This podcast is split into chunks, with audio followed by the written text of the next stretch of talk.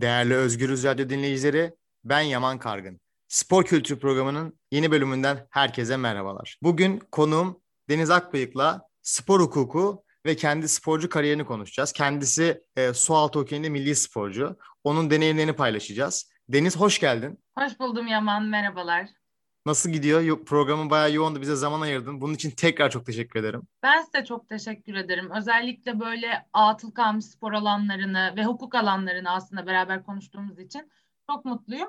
Ee, sizi birkaç gün beklettim. Asıl e, ben size tekrar teşekkür ederim. Ne demek hiç önemli değil. Programımız iki bölümden olacak. İlk bölümde branşın olan sualtı okeyini, ikinci bölümümüzde ise senin mesleki hayatın olan spor hukuku, hukuk alanını konuşacağız sualtı hokey dendiği zaman insanın fiziksel olarak da gözünde bir şey canlanmıyor. Yani çünkü hokey, okey tamam anlıyoruz buzun üzerinde yapılan ama sualtı hokey bununla bağdaşıyor mu? Yani kısacası sualtı hokey nedir? Tabii seve seve anlatırım. Zaten e, ben 10 sene aşkındır bu sporu yapıyorum ve ne zaman birine su altı hokey oynuyorum desem bana o ne ki ne yapıyorsunuz tüpünüz var mı okey dördüncü arıyor musunuz falan gibi böyle aşırı kötü eser yapıyorlar ve ben her seferinde bunları anlatmakla insanlara böyle artık ezberlediğim cümleler var o şekilde anlatıyorum. Su altı hokey nedir? Su altı hokey aslında bir takım spor. E, iki buçuk üç metrelik havuzlarda oynanan e, bir spor normal bir e, oyun kurulum düzenini aslında futbol gibi düşünebilirsiniz. Altı oyuncumuz var, yedeğimiz var ama nefes tutularak oynandığı için e, değişim serbest, sürekli değişim yapılabiliyor. İşte öyle bir değişim sınırlaması yok. Suyun altında iki tane kalemiz var. E, malzemelerimiz de buz okeyine benzetebilirsiniz. Buz okeyinde olan uzun stikler yerine yani o uzun sopalar yerine aslında bizde daha kısa sopalar var. Ve yine buz okeyindeki benzer o top denilen pak bizde de var ama daha küçük ve daha ağır. Suyun dibinde, havuzun dibinde duruyor ve biz o elimizdeki kısa stik yani sopalarla o e, pakları ittirerek bir nebze e, yere paralel durarak onlarla gol atmaya çalışıyoruz aslında. Dediğim gibi 6 tane oyuncu var. Nefes tutarak oynanıyor ve nefes tutarak oynandığı için e, mesela hepimizin tabii ki nefes antrenmanlarımız var. Ben mesela pasif dakika boyunca nefes tutabiliyorum. Ama oyun sırasında böyle bir iki dakikalık nefes tutma gibi bir imkanınız yok. Çünkü nabzınız çok yüksek. O yüzden 30 saniye belki 20 saniye e, pakla mücadele ediyorum ve daha sonra arkadaşıma pas atıyorum. O yüzden de bir takım oyunu olması çok önemli. E, hem dizilimi çok iyi yapmak hem de e, takım arkadaşlarına çok iyi anlaşmak gerekiyor. Çünkü suyun altında birbirine bağırma şansın yok. İşte Ahmet gel, Mehmet gel diyemiyorsun. E, o senin orada onu atacağını bilmeli. Böyle bir spor aslında. Peki bu spor olimpik spor mu? Hayır, olimpik spor değil. Şöyle ki e, bu sporun tabii ki daha eğlenceli olabilmesi için biz palet kullanıyoruz, şnorkel kullanıyoruz, maske kullanıyoruz, sopa, pak kullanıyoruz ve bunların hepsi insanlarda farklı e, şekilde geliyor. Şöyle palet neden kullanıyoruz? Oyunun daha hızlı olabilmesi için aslında. Çünkü daha seyri eğlenceli ve keyifli oluyor. Aynı şekilde şnorkeller de biz 3 metre suyun dibindeyken şnorkelle tabii ki nefes alamıyoruz ama suyun yüzeyine çıktığımızda hemen hızlıca nefes alıp aşağı inebilmek için şnorkellere ihtiyacımız oluyor. E hal böyle olunca da bu kadar herkesin farklı farklı bir sürü markanın farklı farklı şekil ve modellerinde e, malzeme kullanması olimpiyatların aslında ruhuna aykırı. Çünkü olimpik bir sporda herkesin aynı ya da benzer eşyaları kullanması gerekiyor. Fakat bizde böyle değil. O yüzden olimpiyatlar e, bir noktada sualtı hokey için zor.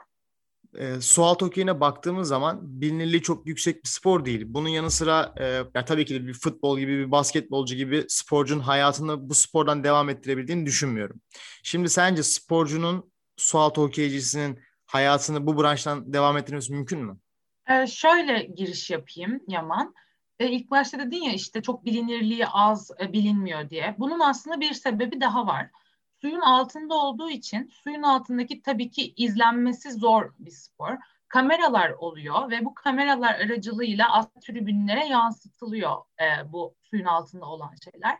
Fakat e, işte maddi anlamda ekonomisi çok büyük bir e, spor dalı olmadığı için kullanılan kameralar hem az hem de yetersizler her noktayı çekmeye ve güzel çekmeye. Bir futbol maçındaki gibi her metrekareye bir kamera düşecek şekilde değil tabii. Böyle olunca da insanların izlemesi zor. Bilmeyen insanlar çok fazla anlamıyorlar. En azından birinin onları açıklaması lazım öncesinde. Bu yüzden bilinirliği azalıyor. Diğer e, sözüne gelirsem hani bununla hayatını idame ettirmek, idame ettirme imkanı var mı? E, imkansız diyebilirim. Ama bunu e, futbol, basketbol, voleybol harici neredeyse tüm sporlar için aslında söyleyebiliriz. Kendimden örnek vereyim. Ben bu sporu yıllardır yapıyorum ve yıllardır milli takım oyuncusuyum. Ben sadece üniversite zamanında 4 yıl boyunca e, KYK'dan geri ödemesiz milli sporcu bursu aldım. Ve aldığım burs aylık 1200 liraydı. Ve bu 1200 lirayla ben ancak malzemelerimi veya işte e, turnuvalara gidişimdeki e, ihtiyacım olan şeyleri karşılayabiliyorum. Hani bırakın kendime ekstra bir şey olmasını zaten aldığım parayı da tekrar bu spora yatırıyorum. Anladım. Peki bu dünyada bu sporda e, başı çeken ülkeler var mı? Var. Birincisi Türkiye. ya şaka değil bu arada. Gerçekten Türkiye şu an e, dünyada en iyi takım, ya en iyi 2-3 takımdan bir tanesi. Aslında böyle değildik bundan 15-20 sene öncesine kadar. Ama e, Türk takımı hırslı bir takım. Bu nedenle yaş gruplarında dünya şampiyonlukları aldık. Avrupa şampiyonları şampiyonlukları aldık. Bizim haricimizde de Yeni Zelanda, İngiltere ve Fransa bu sporda gerçekten çok iyi takımlar. Ama şu an Türkiye sürekli final oynayan bir takım haline geldi. Ülke olarak baktığımız zaman e, milli takımların yarıştığını görüyoruz. Peki Şampiyonlar Ligi gibi bir platform var mı kulüplerin yarıştığı? Hayır yok. Zaten ya şöyle aslında bu bilinirlik bölümünde söyleyecektim bunu. Aklımdan çıkmış tekrar edeyim. Ee, şöyle ki sporun bilinirliğinin az olmasına rağmen oyuncusu aslında çok fazla.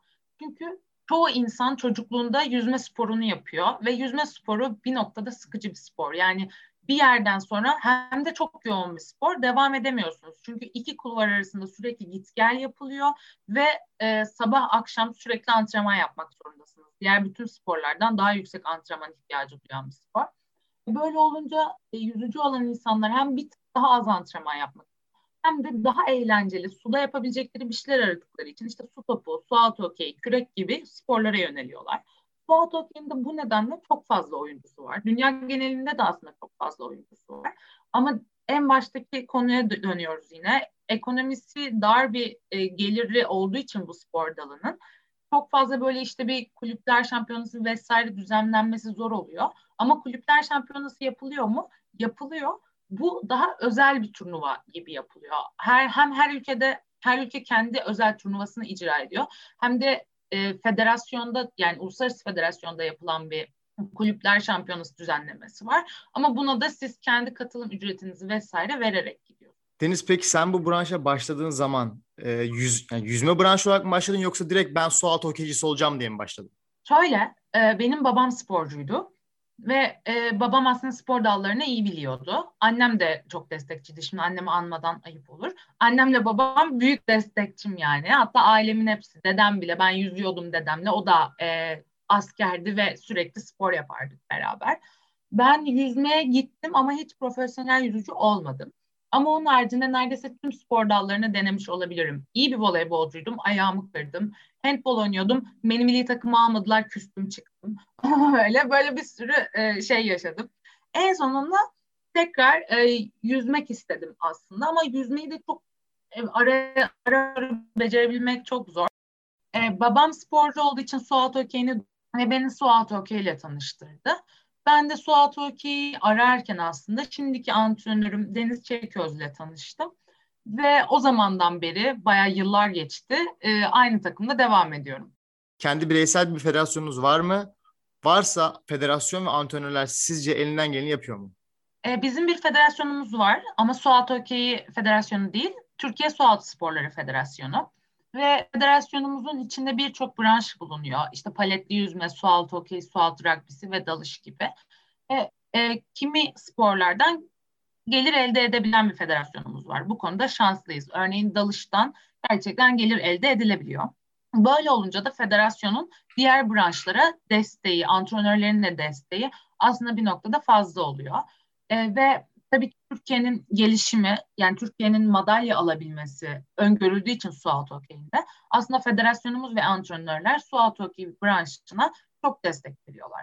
Fakat burada şöyle bir problem yaşıyoruz. Bu desteği genelde erkek takımının aldığını düşünüyorum ben. Bununla ilgili hatta böyle E, federasyonumuzda bir, birkaç kez sistem etmişliğim de var. Kadınlar olarak biz aynı desteği gördüğümüzü düşünmüyorum. E, ama onun haricinde erkek takımı bazında konuşursam evet iyi bir destek gördüklerini düşünüyorum.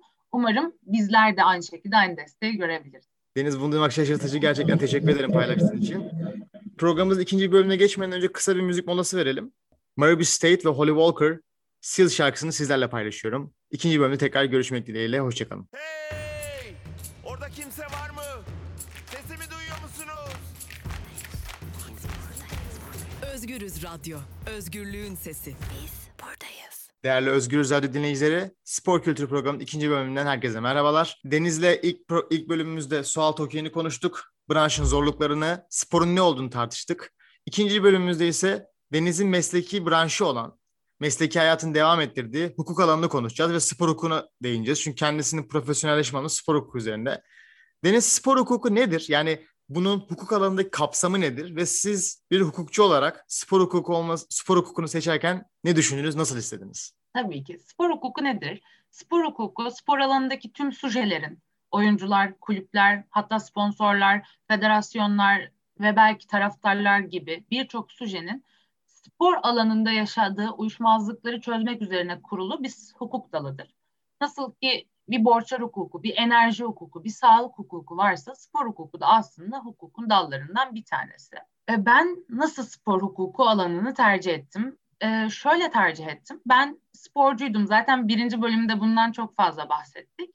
Ve üniversite sınavına hazırlanırken e, hukuk her zaman ilgimi çekmişti. Adalet duygusu yüksek olan bir insan olduğuma inanıyorum. Hukuk mu okusam, spor akademisi mi okusam diye böyle inanılmaz kararsız kaldım. Düşündüm, taşındım vesaire. Ama bu sırada da üniversite sınavında çalışıyorum. Çünkü hani hukuk da kazanacağım, spor akademisini de kazanacağım. Ben seçeceğim. Seçim e, hakkı bende olacak yani. E, bu sırada çok sevdiğim bir e, görme engelli avukat ablam var. Nurdeniz Tuncer diye.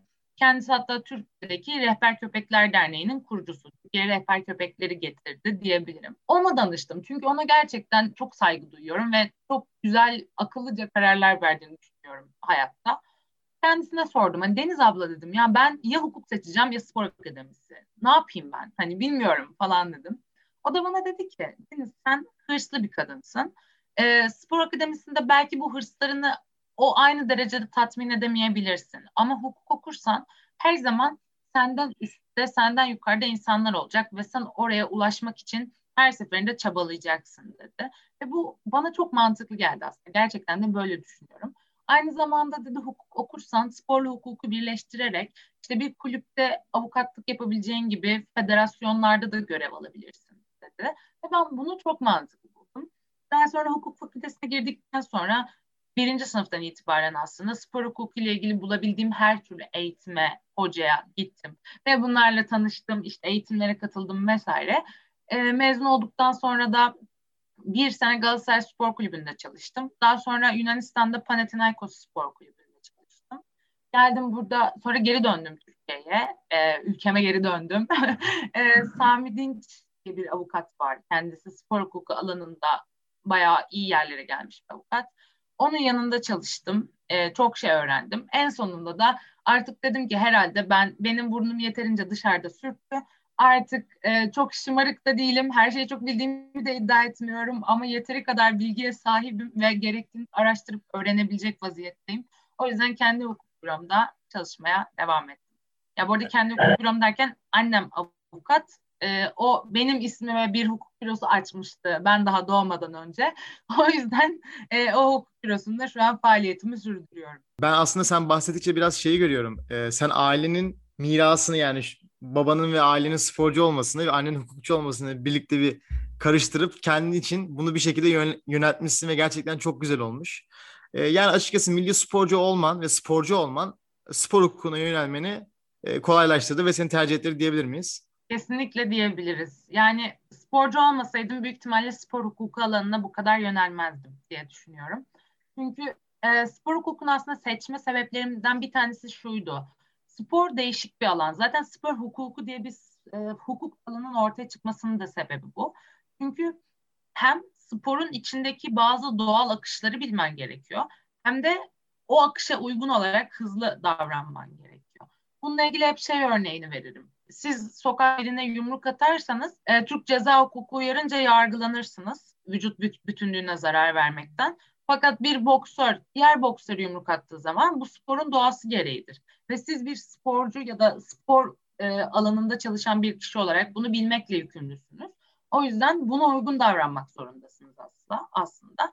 Ben de bir e, sporcu olarak hem bir sporcunun hislerini anlayabiliyorum bir noktada. Hem de bir kulübün nasıl yönetildiği ve kulüpte aslında neler olabildiğini daha önce görmüş ve deneyimlemiş biriyim ya da bir turnuvada. O yüzden bu spor dalını e, seç, bu hukuk dalını seçmem özür dilerim. Benim için e, güzel bir deneyim oldu ve devamda eden bir deneyim. Hep şeyi duyuyoruz işte dopingli sporcuların hatta çok büyük skandallar oluyor olimpiyat şampiyonları skandallarla sonuçlanan doping iddialarının arkasından uzun bir yargılama süreci geçiyorlar. Belki 3-5 sene sonra spordan men ediliyorlar. O zamanki aldıkları bütün madalyaları iptal ediliyor. Şimdi bu aşamada sporcunun dopingli olduğunu hisset yani öğrendiğini anda yani ya da tespit edildiği zaman normal bir avukattan farklı olarak spor avukatına, spor hukukuna yönelmiş bir avukata yönelmesi sporcu için bir avantaj mı yoksa herhangi bir, bir avukat yani iyi bir avukat alanında profesyonelleşmiş biri bir fark var mı? Tabii ki avantaj. Tabii ki kendi reklamımızı yapacağım Yaman. Şöyle ki e, dopingler, dopingle ilgili aslında her şey World Anti-Doping Federation tarafından düzenlenen bir listede aslında e, güncellenerek bizlerin karşısına çıkıyor. Önce bu listeyi iyi bilmek ve buna uygun geçmiş içtihatları da bilmek gerekiyor. Şöyle bir örnek vereceğim. Bu bütün spor hukukçuların aslında bildiği çok değişik bir e, dava, bir case. KAS'ta olan bir yargılama yanlış hatırlamıyorsam isimleri ve spor dallarını çok hatırlamıyorum ama e, öğrencilik dönemimde öğrendiğim ve daha sonra iç dağıtlar bankama koyduğum ama ezberimde durmayan bir karar. Bir sporcu e, bir uluslararası müsabakaya katılıyor ve o gün ağrısı var. E, yerel bir yere gidiyorlar. Büyük böyle dağ başı gibi bir yer. Ve orada işte ufak bir köyde kalıyor ve ağrısı olduğunu söylüyor. Bunun üzerine yerel halk ona yardımcı olabilmek için bir çay ikram ediyor. E, bu çayı içtikçe gerçekten ağrısının azaldığını görüyor. Ve ertesi gün ya da bir hafta sonra turnuvaya katılıyor. Tam tarihleri ve günleri net hatırlamıyorum ama sonrasında doping testinde bu sporcunun vücudunda kokain etken maddesi ortaya çıkıyor. Sporcu diyor ki ben kullanmadım. Yani kokain falan kullanmadım. Çünkü kokain de bir yasaklı madde. Aynı şekilde uyarıcı madde. Daha sonra yapılan araştırmalarda tabii adam ya ben ne yaptım da bu benim vücuduma girdi diye bakarken bu çayın aslında e, kokain adlı uyarıcı maddenin üretilmesindeki aynı etken maddeyi taşıdığını ve o çaydan dolayı vücudunun vücuduna bunu girdiğini öğreniyor. Yani burada hem e, bir hukukçu olarak daha baştan bu uyarıları yapmak, aynı zamanda bir sporcunun o kendi organizasyon grubundaki işte beslenmesini düzenleyen antrenörü vesaire hepsinin bunları iyice öğrenmesi ve bakması gerekiyor. Hatta bir örnek daha verebilirim. Ben sporcu olduğum için bu örneği verebilirim. Mesela fazla portakal yemek maç öncesi içindeki bir etken madde dolayısıyla sizi dopingli olarak gösterebilir. Bunların hepsine dikkat etmek ve bunları bilmek gerekiyor. İşte bir spor hukuku alanında uzman birinin burada ne gibi bir etkisi olabilir? İşte buradaki aslında yiyecekleri bilmesi, etken maddeleri bilmesi ve daha önceki içtihatlardan bunları öne sürebilmesi. İşte şey diyebilmesi, bakın orada çay içmişti, onda böyle karar verdiniz. İşte bu da bunun gibi bir şey diyebilmesi anlamında. Etken maddeleri ve içtihatları iyi bilerek bunların ikisini harmanlayıp kendi dosyasında öne sürebilmesi gerekiyor aslında. Deniz teşekkür ederim bilgiler için. Peki hiç mesleki hayatında profesyonel bir sporcunun sana şöyle geldiği oldu mu ya? Merhabalar Deniz Hanım ben e, doping kullandım ve tespit edildim. Kendimi savunmak istiyorum. Ya, savunmanızı istiyorum beni diye. Yani sporcu itiraf ettikten sonra size ya ben doping yaptım bunu nasıl kurtarabiliriz diye. Bundan sonra bir çözüm var mı yoksa sporcunun nasıl en az şekilde ceza alması için mi uğraşıyorsunuz? Ya şöyle e, buna daha genel bir cevap vereyim. Çünkü bu çok daha bireysel bir şey olur. Hani kişisel veriler vesaire. Bana genelde bu soru ceza hukukunda alanında geliyor. İşte bir adam bir kadına tecavüz etmiş sen onu nasıl savunacaksın? Sen bunu biliyorsun savunabilir misin falan diyorlar. Şimdi biz avukatların savunduğumuz şey o insanların yaptığı yanlış olan şey değil. Biz yanlışı savunmuyoruz. Biz o insanların doğru, adil yargılanma hakkını aslında savunuyoruz. Yani o o kişi doping kullandıysa örneğin ben o e, vücudundaki gerçekten o maddenin olup olmadığını, gerekli testlerin yapılıp yapılmadığını, bu dopingin vücuduna nasıl girdiğini, gerçekten isteğiyle mi girip istemsiz mi girdiğini, bu yargılamanın doğru bir şekilde süre gelmesi için aslında ben bunu savunuyorum. Örneğin ceza hukuku alanında hep bu soru karşımıza gelir. Ben hep şey derim yani biz o adamın işkence görmemesi için uğraşıyoruz aslında. Ya da işte doğru dürüst yargılanabilmesi için uğraşıyoruz. Çünkü diyelim ki biz bu adam dünyanın en kötü şeylerini yaptı. Öyle düşünüyoruz. Yargılamanın sonunda gördük ki aslında o kişi o kişi değilmiş. E bu adam orada yaşadığı işkenceler, işte yediği dayaklar vesaire ne oldu? Yanlarına hak kaldı bir tarafın. O yüzden bir insanın doğru ve dürüst yargılanması önemlidir. Zaten bir insan suç işlediyse veya işte e, doping e, kullanımına aykırı bir hareket yaptıysa ve bu kesinse, yargılama sonucunda ortaya çıkmışsa zaten bu kanunlar ve talimatlar, yasalar uyarınca belirlenmiştir cezası. Zaten devlete o yüzden e, hakkımızı te- teslim ediyoruz. Bir ceza yargılamasında o yüzden davacı taraf kamu oluyor, mağdur olmuyor. Mağdur sadece davaya eklenen kişi oluyor. Sporcu, menajer ve spor kulübü arasında bir bağlantı var ve bir kontrat var, bir sözleşme var. Buna baktığımız zaman avukat ne aşamada devreye giriyor? Sonuçta bir sporcu ben mesela bir kulüpten imza atıyorum. Ben açıkçası bilmediğim hiçbir şey imza atmak istemem. Siz ne dönemde devreye giriyorsunuz bu konuda? Şöyle ki menajerler genelde bu sözleşmeleri yapıyor. Yani halk genelinde bu böyle biliniyor. Ama her menajerin birlikte çalıştığı bir spor hukuku avukatı da mevcut. Yani e, onlar o sözleşmeleri yaparlarken aslında bir avukat kontrolü orada bulunuyor. Aynı şekilde kulüplerin de avukatları var. Yani e, taraflar yani sporcu ve kulüp ve menajer aslında e, şeye karar veriyorlar. Sözleşmenin içeriğinde ne olacağını karar veriyorlar. İşte ne kadar para ödenecek, e, kaç kere kendi ülkesine gitmek için uçak bileti olacak veya işte residential fee'ler yani bu işte yaşama e, ücretleri ne olacak, hangi evde, ne tarz bir evde kalacak vesaire vesaire. Bu tarz incik cincik her şeye onlar karar veriyorlar. Fakat sözleşmeyi aslında avukatlar hazırlıyor sporcunun mağdur olduğu da çünkü çok görüyoruz yani sporcunun menajerle kavga ettiğini, menajerin onu istediği gibi yönlendirmediğini görüp çok fazla davalar görüyoruz. İngiltere Premier Lig'de özellikle futbol bazında konuşuyorum. Yani sualtı okeyinden örnek veremediğim için. Ee, ama e, dediğim gibi hani çok fazla böyle olaylar görüyoruz. Ee, böyle bir durumda her şey için çok mu geç oluyor? Yani o anlaşmayı yapan avukat sporcu sana geldiği zaman diyor mu ya avukat hanım işte biz nasıl yapacağız bunu? Menajer ben, ben fark ettim ki sizin hazırladığınız bir sözleşme var. Menajerimin hazırladığınız ve ben mağdur oldum uzun vadede. Nasıl dönebiliriz diye sordu oluyor mu? Şöyle e, bu konuda şunu söyleyebilirim. Öncelikle tabii ki bu futbolda başımıza geliyor. Hani maksimum basketbol, e, voleybol benim kendi hayatımdan örnek verebilirim. Çünkü zaten büyük ekonomilerin döndüğü dallarda bunlar mevcut. O yüzden futboldan konuşmamız çok normal. Benim de dava yoğunluğumun yüzde yetmiş ya da yüzde sekseni futbol diyebilirim. E, burada futbolcu, menajer ve kulüp anlaşmalarında şöyle bir durum var. Her ne kadar bunu istemesek, istemesek de herkesin adil olmasını, eşit olmasını istesek de bir taraf güçlüyse her zaman on istekleri kabul oluyor. Fakat bunu şey olarak algılamayın lütfen. İşte kulüp güçlüdür o yüzden on istedikleri olur.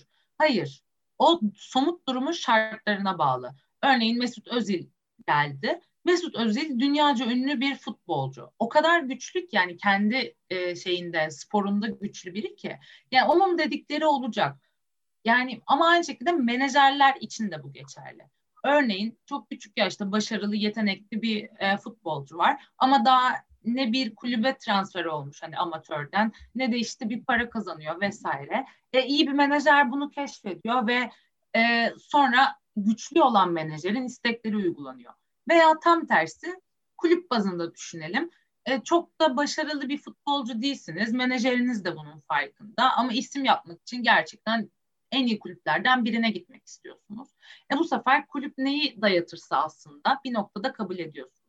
Tabii ki e, bu sözleşmenin bazı kuralları var. Yönetmeliklerde, yasalarda, kanunlarda geçen uluslararası ve ulusal olmak üzere.